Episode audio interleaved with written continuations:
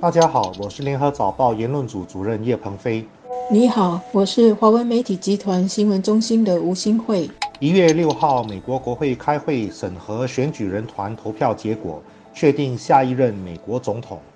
拒绝承认败选的特朗普要求国会拒绝承认几个摇摆州的选举人团，并且讨论选举舞弊的指控。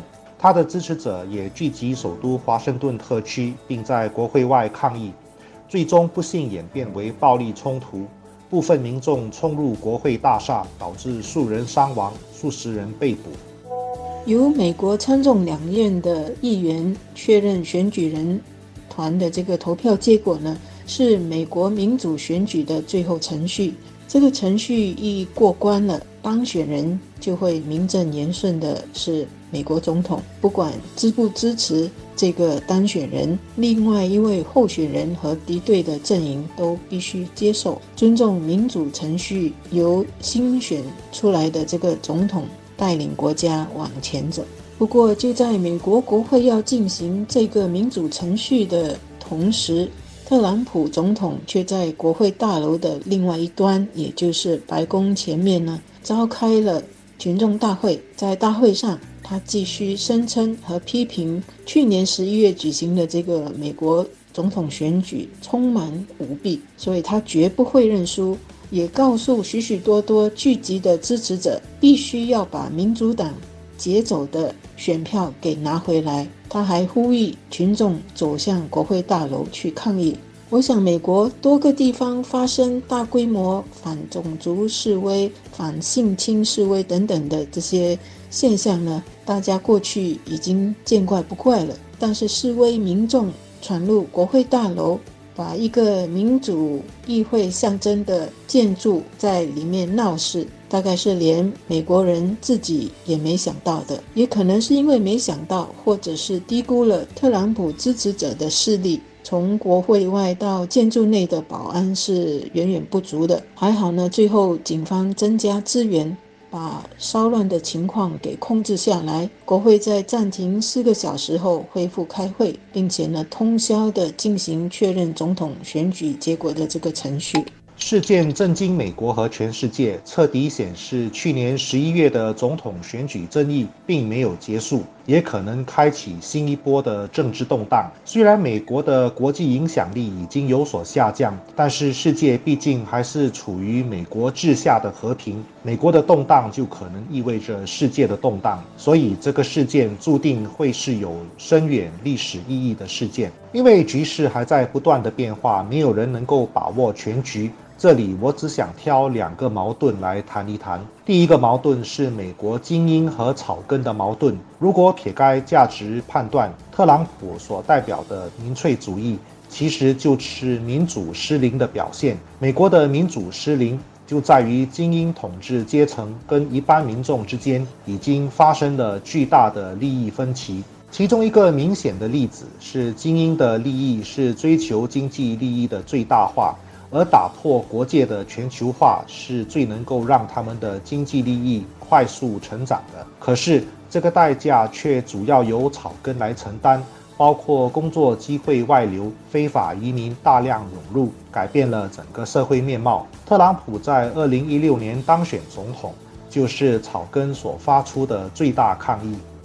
现在华盛顿已经施行这个禁销了，而且要持续到拜登一月二十号正式宣誓就任。这个呢是要确保华盛顿不会再有失控的政治骚乱事件。在一月六号发生的这个骚乱呢，示威者。是把新总统就职典礼的一些现场布置都给破坏了。这些在美国电视新闻上的画面，赤裸裸地在全球各地广播。这个呢，虽然是美国国内政治，但是因为它是超级强国，也是全世界民主运动、民主守护的代表。这样的事件和这样的画面，还是让世界震惊的。因为美国的内部政治与社会分化，已经严重到不顾民主程序和自相破坏的地步了。整个事件除了折射民主自由的真精神和实质意义，反映民主自由与自我责任的重要关系，另外一个很重要的呢，就是政治人物本身的责任和视野，尤其是当这个政治人物很有号召力和影响力时，他的言行举止是足以兴国也可以败国的。特朗普肯定有他的政治魅力，也知道怎么操控社交媒体来达到他的目的。然而，过去四年来，他选择的民粹和分化两党政治的道路，使美国从国内到外交一举一动都越来越政治化。虽然他一再提出的让美国再伟大的愿景。但是呢，却是走向越来越分化的美国，越来越与世界分隔的美国。去年的美国总统选举，超过七千万美国人继续支持特朗普，而且有很多迹象表明，选举过程确实发生了不合规的问题。但是，包括共和党在内的美国精英阶层却拒绝承认这些质疑，媒体、法院，甚至包括国会。都不愿意通过公开的调查，让特朗普的支持者输得心服口服。所以这次的冲击国会事件，美国精英阶层不是没有责任的。第二个矛盾是特朗普本身，作为美国民粹主义的代表，他的政策确实是让草根获益。不可能七千多万美国人都是笨蛋，选一个无能的总统。但是特朗普个人的品格却是大有问题的。他信口开河、胡言乱语，甚至霸凌对手。从选举以来的情况看，他也没有太多有能力的亲戚，显得孤家寡人。这样一个自私自利的人，却因为真正代表了草根的利益，而获得了美国几千万民众的鼎力支持。这只能说是历史的玩笑吧。再过两个星期，当选总统拜登就要上台了。他和团队面对的挑战，虽然是特朗普留下的许许多多的坑，包括居高不下的官兵疫情和美国经济如何继续与世界接轨等等，但是呢，最大的挑战还是严重分化的社会。这个分化不只是民主与共和党政治之间，还有这两大阵营的。支持者的严重对立，以及政府与人民之间、执法机构和社会大众之间严重缺失的信任等等，拜登和他的团队是有很大很高的一座山要爬的，而这座山呢，是来自美国自己。民主制度并非只是投票而已，跟任何政治制度一样，它背后必须有诚信作为支撑。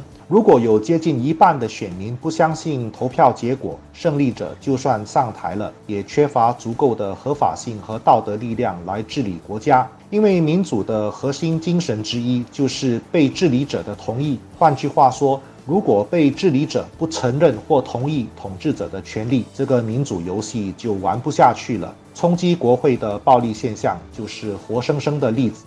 孔子说：“自古皆有死。”民无信不立。如果精英阶层无法取信于民，任何政治制度都无法持久，包括像美国这个一直自认为是例外的超级强国。美国国会的骚乱事件和余波会更加分化内部政治和人民吗？还是美国政治人物和社会民众看到这样的情况，感到国家面对很严重的？内乱危机而愿意扭转趋势，我想我们都希望是后者，希望美国能够早日走出来。